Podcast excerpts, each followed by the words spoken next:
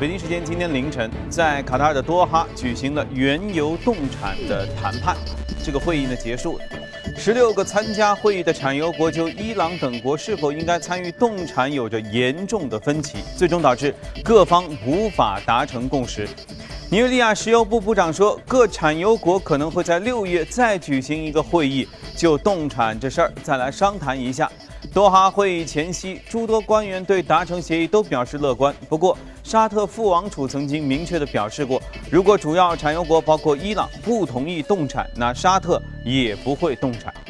今年年初，油价创下了十二年以来的新低。此后呢，受市场情绪的回暖，包括产油国计划要限制产量等等因素的提振，油价一度也反弹超过百分之三十。多哈冻产协议流产，亚洲市场早盘的油价就暴跌超过百分之六。在上周召开的国际货币基金组织和世界银行春季年会上，全球财长和央行行长承诺会采取措施支持经济增长。决策者们认为，难民危机、英国可能退出欧盟等等风险事件威胁着增长的前景，全球经济下滑的风险正在上升。IMF 货币和金融委员会也在十六号发布了一份声明，表示全球经济前景的下行风险从去年十月份以来一直在上升，这令更广泛的经济下滑以及资本流动突然回撤的可能性也在上升。那么，为了实现强劲的经济增长，各国将会实施更加有力和平衡的综合政策。分析人士认为，这个声明反映出全球财经决策者对经济增长放缓的一种担忧。美联储前主席格林斯潘日前在接受采访时说，目前已经推出的货币政策对经济的帮助并不是那么大。从一定上意义上来说呢，没有真正的证据显示相关政策对借贷和经济回升有明显的影响。他认为，当前美国经济存在一些问题，例如盈利前景不容乐观，导致公司投资显著下降，生产率水平不高，以及老龄化和社会福利支出增加导致的预算难以控制等等的问题。一份盖洛普经济信心调查也显示，高达百分之五十九的美国人对经济都感到悲观。美国上周五也公布了系列不佳的经济数据。美联储发布的报告显示，美国三月的工业生产产出环比下降百分之零点六，这是过去七个月内的第六次下降。其中制造业产出下降百分之零点三，这创下二零一五年二月份以来的最大的降幅。这显示美国制造业仍然因为海外需求的疲软而面临着一些压力，而去年美元升值和大宗商品价格的暴跌也影响在持续。因此，报告显示了美国三月消费产出连续第二个月下滑，这意味着美国家庭需求正在疲软。当天公布的美国四月密歇根大学消费者信心指数初值也意外的降至百分之八十九点七，创下七个月以来最大的降幅，呃，也略低于市场本身的预期。国际金融协会最新公布的数据显示，今年三月新兴市场国内生产总值增幅上升了零点五个百分点到百分之三点三，达到了八个月以来的最高水平。这显示经济出现了显著的改善，同时外部投资资金开始流入新兴市场，以及金融市场的反弹相一致。在这段较长的风险偏好期，投资者一直青睐成长型的整体投资，而该机构对于新兴市场全年表现也表比较谨慎。好，浏览完数据，我们来看一下隔夜美股的表现。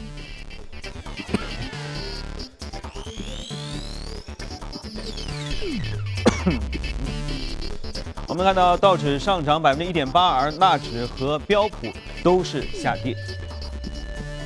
好，接着我们要来和嘉宾聊一聊多哈会议动产协议啊，这个暂停了之后，全球的市场该如何？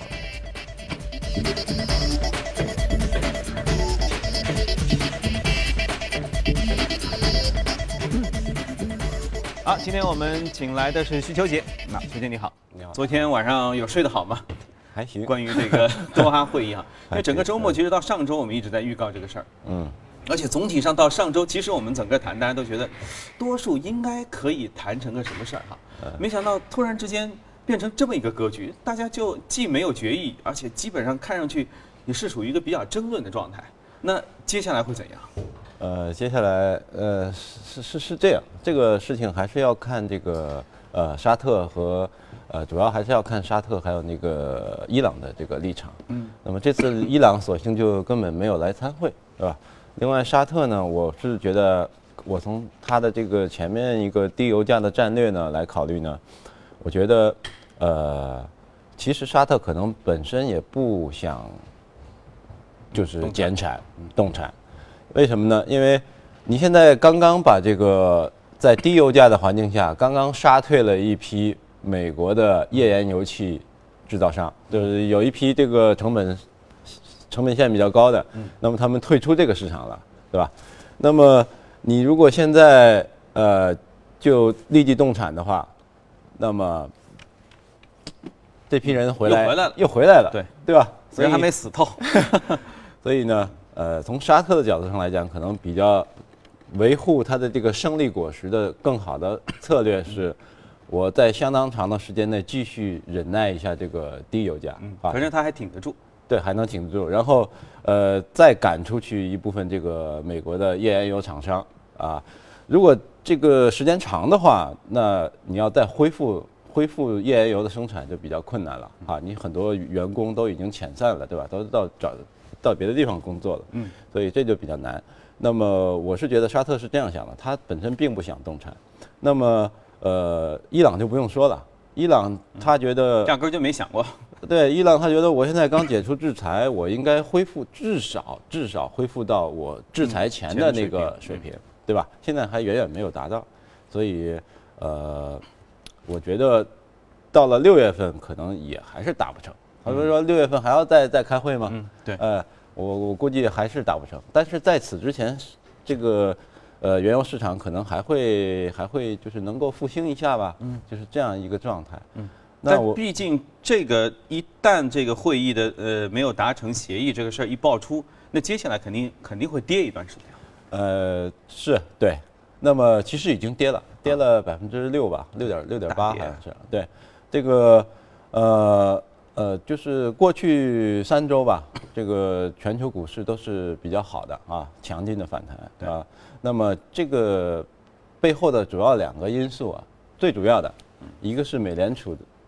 这个鸽派，鸽派，意外的鸽派，而且是非常频繁的鸽派。嗯，那么他在这期间，就是说我一次鸽派不行啊，马上再开个什么特别会议啊，二次鸽派，它大概的节奏是一个星期一次，嗯，一个星期开开一次会，然后发表一次各派的这个声音，这个是对市场的一个复苏的，就是金融市场的一个主要的推手。嗯，那么呃，但是这个效果也是在打折扣的，嗯，也是在打折扣。那么呃，另外一个就是对于多哈会谈的期待，那么导致了这个资源股大涨，是吧？呃，现在呢，多哈这边已经这个尘埃落定了，所以呢，所以我们就想说呢，就是说现在可能风险这个可能就有点大了，有点大了。两大因素现在基本上一个对半熄火状态，一个全熄火嘛。对，所以就是说，特别美股啊，就是美股的这个这个这个风险呢，就是说它体现在什么方面呢？它虽然鸽派归鸽派，但是你实体的这个经济数据啊，不是这样好。嗯，一个是它的零售，嗯，是下降的，嗯，对吧？这个美国经济三分之二是这个靠消费，所以你零售不行，对吧？你你你说你经济复苏的怎么好？但为什么零售下来了呢？啊，另外还有一点啊，就是，呃，它这个零售下降的背景是在美国个人的消费贷款这个。增加的基础上，嗯，就是借的钱，居民借的钱多了，嗯，但是消费反而下降了，嗯，那去哪儿了？说明说明很可能他借钱是为了应付日常的支出，哎，啊啊，所以日常支出和消费它是分开算的。对，另外我还有一个比较重要的美国的销售数据，就是它的二手车的库存，这个现在的位置很高了，嗯，增加了很多，就说明大家不愿意去换车。对，二手车卖的卖不出去，就是就是这样的，销售属于就是比较停滞的一个状态。呃，还有就是它的就业的这个参与率呢，是历史新低，是吧？它大概百分之六十二。就说虽然你的就失业率数据呃非常好，是吧？百分之五点八、五点七，但是呃呃想找工作的人越来越少，很多人就放弃找工作了，找不到，我就退出这个就业市场了。嗯嗯，这部分人就不算在这个失业率里边了。啊，所以这个，所以特特朗普说嘛，这个特朗普说这个，呃，竞选的时候他说真实的失业率可能是百分之二十以上，啊，他说你到街上去看那些黑人的青年都是逛来逛去的，啊，没工作是吧？他他说的这个也是一个实际情况。但我们看他的就业参与率来说，确实是在历史的新低，而且是不断的下滑的。对，所以呢，另外一点从估值上来讲呢，就是美股的如果算它的这个 non-gap 的，就是呃非 gap 的这个这个市盈率呢，是大概十十八倍的样子，呃，这个也是比较高的。嗯。然后你如果算上算 gap 的这个市盈率的话呢，就是那个包括员工的期权成本啊，这个费用可能会。成本会上呃就多一些，那么这个达到了接近二十五，这个就属于历史高位了。嗯嗯。所以说你现在在呃联储意外鸽派的推动下，对吧？宽松这种还包括现在还有这个伯南克前几天说的直升机撒钱，给给每个人这个发钱，让他们去消费，是吧？呃，这种全是非常鸽派的这种东西，呃，口头的推动。呃，对比的你实际经济数据的，特别是销售这种呃零售数据的这种下滑，是吧？就市场这个就业参与率的这种新低，呃，我是觉得这个美国的这个实体经济，它的复苏的动力显示出了不足，嗯，啊，这个是市场的一大风险。另外，它的估值来看呢，标普也好，这个纳斯达克也好，也是在高位了。所以也是一个风险。另外，我们再考虑到多哈已经这个 fail 掉了，是吧？所以呢，市场就是风险就比较高了，特别是来自美国方面的风险。嗯，他们不是说吗？多哈会议的结果只能用“呵呵”两个字来形容，对，就啥都没有。对，还有一个美国方面的风险就是它的政治风险。以往我们总认为美国是很政治，它的政治体系是很平稳的啊。就是不会有什么风险，但是今年因为大选年呢，而且因为这个特朗普和民主党的那个 Bernie Sanders 这个异军突起是吧？这个确实有政治风险在里边。这个当然变得不好说，不是短期的，就是说要到十一月份，这个确实有政治风险在里边。如果按照这两个人的这个，特别是特朗普的这个他在竞选过程中所表达出的观点来看，如果他言行一致，他能够成为黑马总统的话。这个对全球经济，特别是全球化，特别是这个外贸与出口，这个都会带来很大的影响。跨国公司的利润都会带来很大的影响。对，这个太任性了。对，所以在未来的几个月到大选之前，这个政治的风险，就是美国政治的风险也会越来越高。嗯，这个也是我们呃呃非美非美国这个以外其他国家投资者需要考虑的啊。但如果美国股市，呃，美国市场吧，像你所说的有这么多的隐患，如果真的开始一轮下跌过程的话，会不会对中国市场反而产生一些机会？呃，我觉得它是有这种风险，它会有外溢的，对吧？呃，这个，呃，比如说吧，这个风险偏好，对吧？那么这个美联储它鸽派了，那么它不加息，是吧？它这个一下子就可以把全球的风险偏好提升上去。嗯，那么。呃，美国股市如果大的调整的话，那我觉得包括中国在内，可能也受到一些负面影响啊，反而会有负面，有有有会会有一些负面影响啊。好，一切慢慢看。好，我们来关注一下异动美股榜上的情况。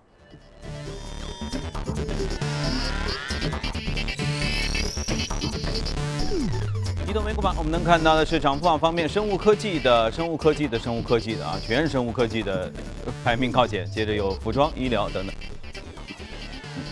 今天我们要和大家来说一说一家医疗设备公司了。对，啊，这个公司就是它那个公司名字翻过来就是呃血管解决方案啊，它所所以呢就是说它就是专门做这个医疗器械，这是什么医疗器械呢？就是呃血呃应用于血液的这种医疗器械，比如说这种提取血液的导管啊，还有这个扩张导管啊，扩张血血管的这个导管啊，呃，这个是主要是针对这个呃心血管疾病的，嗯，然后比如说这个急性心肌梗塞的这种呃抢救啊，啊就它就是专用设备，呃专用设备啊，非常精密的这种医疗设备，就是要到血管 里面去的。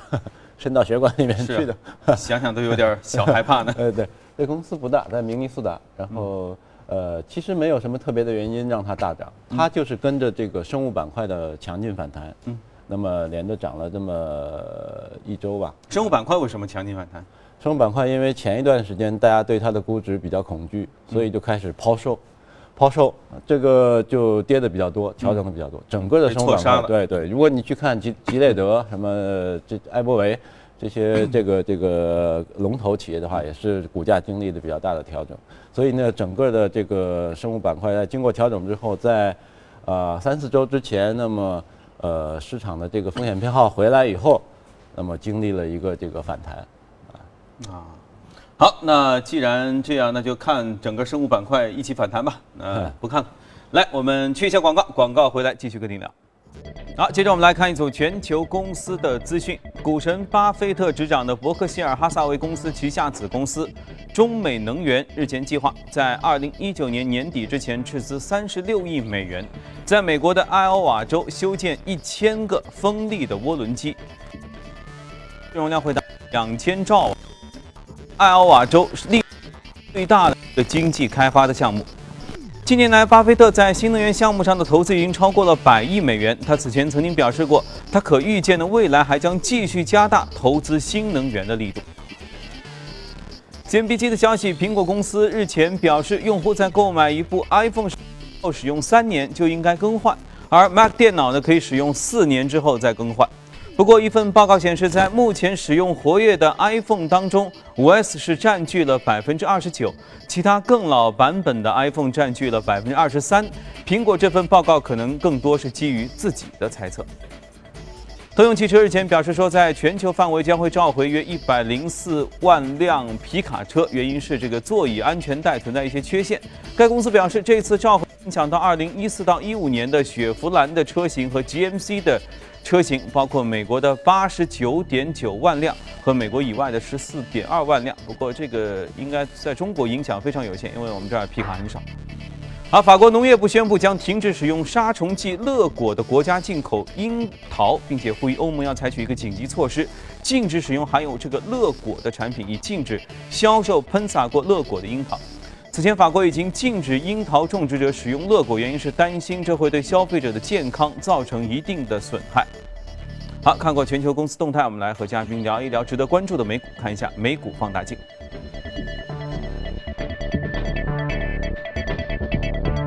那我们要看到的是两家啊，一家叫美国水业公司，这是一个水务公司，听上去像是我们的供水局啊之类的。它它是做什么的？它 英文名叫 Aqua America。就是另外一家比它更大的那个是美 American Water Works，那个是最最大的，这个呢是第二大的，嗯，呃第二大，但是它呢主要是在在美国八个州，啊宾夕法尼亚、德克萨斯、新泽西啊，它是供应纯净水的吧？不是供应纯净水，它是居民用水、饮用水。那也是一样，因为他们的自来水就是直饮水嘛。啊，对，是这个直接可以喝的，是。所以它是绿水还加送水。呃，就是就是就是那个自来水，居民家里用的自来水。嗯嗯。那么大概三百多，呃，居民用户有三百多万多万人。嗯。然后那个还有商业是吧？写字楼里的用水，还有这个呃工业用水。嗯。呃，很多工厂对于这个水的分类有级别嘛？嗯。使用的水的这个种类也不同，所以他们也提供工业用水。啊。然后还有呢，呃，光供完水还不行啊，你用完用过的水，它要。回收、回收、处理，它有很多这个污水处理，这个污水处理厂，嗯。啊，就这样一家公司，嗯，那么，呃，总部在宾夕法尼亚，然后也是在不停的这个在收购啊，在开建立新的水厂，是吧？呃，那么，呃，经营情况就比较稳定了，那么就是。呃，分红还是比较好的，大部分的利润呢，每年大概百分之六七十都是用来分红的，是吧？赚了钱，不管很有良心的公司。美国的企业呢，一般都是就是大家都会看它的分红高不高，是吧？股息率高不高？那么像这种公用事业单位呢，就是他们经营比较稳定，一般受负面经济环境的冲击比较对比较小一点。就是饭可以少吃，水总不能少喝对对对对，而且实际上现在美国的。这个，你比如像加州，对吧？去年这个历史历史级的这种大旱啊，就缺水，是吧？包括居民洗澡都都都要，大家都建议，就是政府建议你一天可能或者或者说两天洗一次，是吧？就到到这种地步，所以它这个，即便在美国，就是说这种供水行业也是，也是一个不错的行业，特别是在经济复苏这个不明显，就是动力不足的情况下，这种行业呢。它可以给你持久的分红，是吧？估值的来话呢，也还可以，就是说，所以这种这种公司呢，可以可以关注一下。嗯啊，那它这样的公司，你想象当中不存在什么风险？它可能的风险是水价向下跌吗？没有啊。也有风险，也有风险，就是说也跟它的这个经营，比如说成本如果上来了，嗯，就是它它采水，不管是地下水也好，河流饮用水也好，是吧？它如果人员的工资成本，这个采水的成本，是吧？有可能地下水就是说你要挖得更深一点，是吧？它的成本上来的话，那这个也会影响它的经营业绩。嗯，所以呢，呃，估值还是要看的。就目前来看，稍微有一点，稍微有一点高，二十多倍。嗯，但是呢，来讲的话，相对安全一点。所以，在美国，就是从用户的角度，如果我不用这家的话，我是可以买另外一家的水喝的吗？呃，有些地区是可以的，应该是这样。就是它跟那个垃圾处理是一样的，就是说你可以单独去跟垃圾公司这个回收公司来签合同。嗯。如果我不用你这家公司来收我门前的垃圾，嗯，那我换另另外一家，这是可以的。就是他们这个有竞争，但是供水的话，你考虑到这个管线铺设，嗯，要对，你要考虑这个。是不是你你想换的话，那么对方的公司有没有管线在附近，对吧？这个要考虑。嗯，OK。好，那我们接下来看另外一家公司。哎，嗯，另外一家叫什么来着？另外一家叫呃 Perina Bread，就是我们就可以把它翻译成这个这个潘娜拉面包啊，对，真的做面包。这个面包。是做面包啊，那个连锁的，但是它的餐厅啊，它不光卖面包，就是所所有的烘焙食品，嗯，啊，那面包是人家主食嘛，对，面包、面包圈这个松饼是吧？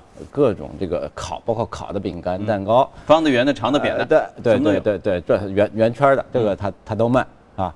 然后呢，自己做，然后你因为美国那边就跟自己家里蒸馒头一样，他自己有烤，家家有烤箱，对，所以他自己也做面包，可以。我可以给你提供半成品面团，就是发酵好的这个这个这个面面包的那个团。傻子面包，只要送进去，三分钟叮一下就完了。你把这个生面团子买回去自己烤，呃，这个他也卖，呃而且销量也也也也不少。嗯。另外呢，就是说像咖啡啊，这种什么三明治啊，嗯啊呃色拉水果色拉、蔬菜色拉这种饮料，呃这这种他也提供，提供的就是糖吃啊。嗯。就是那这种美国人铁定喜欢，因为美国人是一个 特别不讲究吃的民族嘛，是吧？你给点面包，你水龙头有水，OK 了，是解决。不是，那么这相相比较欧洲人而言呢，就是美国人更勤奋一些，嗯，呃，工作的时间更长一些，对，对，吃的更快一点，呃，吃的更快一点啊，就是那么呃，他呢就是呃，在四十六个州。的开了到现在，其实成立时间不长，八一年成立，八一年成立到现在三十五年。嗯，三十五年，他从圣路易斯的密苏里的圣路易斯开始，就第一家店开始发展，发展到现在有全美四十六个州，有一千九百七十多家店。哦，那很多啊。对，一千九百七十多家店，而且你如果看它过去五年啊，远都不用看，就过去五年呢，它每年的销售收入增长是百分之十一。嗯，这个。呃，每股收益呢增长是每年百分之九点九，嗯，所以这个哎非常的这个这个平稳，嗯，经营平稳，而且这种行业呢也是就是在抗风险、抗风险能力都强，对对，总归要吃饭，对吧？总归要吃饭，而且这个呃，另外一讲就是农产品的价格一直都是在历史低位的，目前来讲啊，就是大麦、燕麦什么这种东西啊，对。他来讲成本是低的，嗯，成本是低的，然后。呃，这个价格呢，它可能还能往上提一提，嗯，所以说，所以说这个分红，另外我们非常看重一点，它分红这个分红率也很高的，啊，对，每年。所以，即便是你前面在说到的说 美股可能会遇到一些下行的风险的情况下，像前面的水，像现在这个面包，都是应该是属于相对来说抗风险，相对来说抗风险好，但是也要考虑它估值。就是说，如果估值太高的话，这个对于机构而言，它它会觉得风险比较高，对吧？你如果它估值高吗？估值也是比较有三十多倍的，这个是估值是比较高的。所以你看它上来，它上来以后在那横，嗯，要么突破往上走，那就是需要它业绩支撑，对，要么就崩溃往下走。所以你要考虑一下它的它的这个概率，是吧？这个往下崩溃的概率也是有的，因为它估值三十多倍，确实是比较高的。嗯，但至少说食品饮料行业等等这种这种抗风险性，其实 A 股也是有的借鉴的哈。有借鉴，就像包括你看我们的白酒是吧？我们白酒还在提价，上周刚刚聊过，对吧？是吧？是这个还在提价，而且这个这个销售似乎在这个政府就是公公公费这个餐这个宴请这这方面虽然下去了，但是民间的消费可能要起来了。哎，对对。好，OK，那今天我们有罗列 A 股方面，反正食品饮料嘛，经常我们都提到，大家也可以各自去搜索。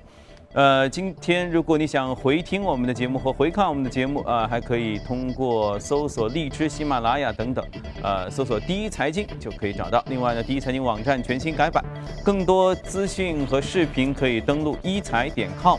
最后，我们来关注一下查理·卓别林这位好莱坞默片时代极具代表性的影星。